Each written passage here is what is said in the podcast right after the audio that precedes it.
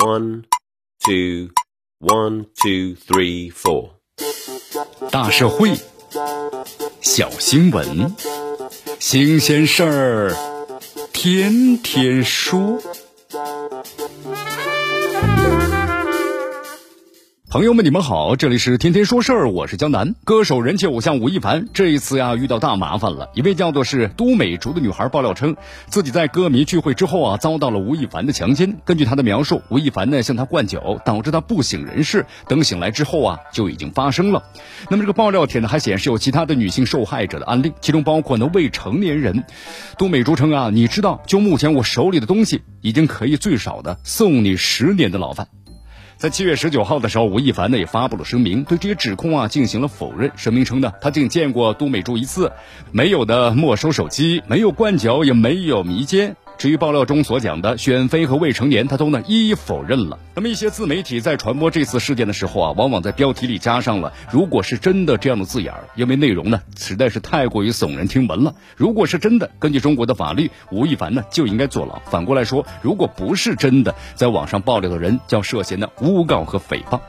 那么这种传播上的谨慎呢是不多见的，说明发起的人都意识到了此事呢已经超越了娱乐八卦、明星绯闻乃至丑闻的层面，涉及到呢实实在在的法律问题了。就像一些律师所说的，这个指控强奸呢面临着难以举证的问题，喝酒之后晕倒很难证明是蓄意的灌酒。而都女士的爆料，其中有很多隐秘的细节，也似乎证明了她并非是人事不省。目前她已选择了报警，但是证据可能依然是一个问题。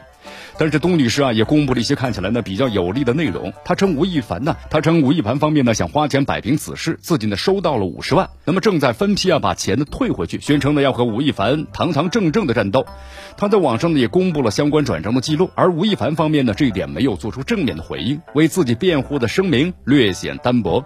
那么另外就是都美竹啊还公布了聊天记录，指控吴亦凡所在的公司买通了水军，对他进行骚扰。就现在都美竹公布的内容而言的话，公众对都美竹啊感到非常同情，对吴亦凡呢相当深的怀疑，这些都是正常的反应。但是呢，公众依然要无法就此宣布吴亦凡就是法律上的罪人。那么越是众生喧哗，就越需要呢越冷静的理性，公共情绪不能够裹挟司法。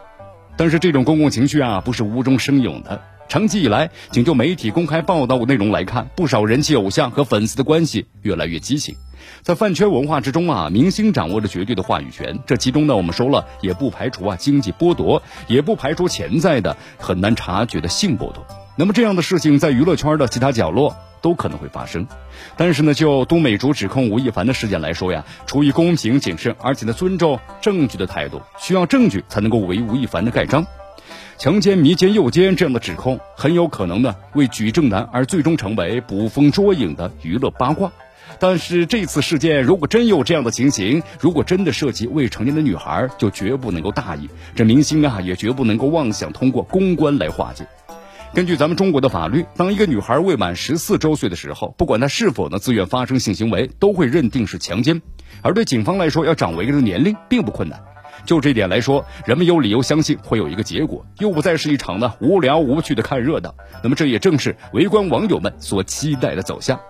这里是天天说事儿，我是江南，咱们明天见。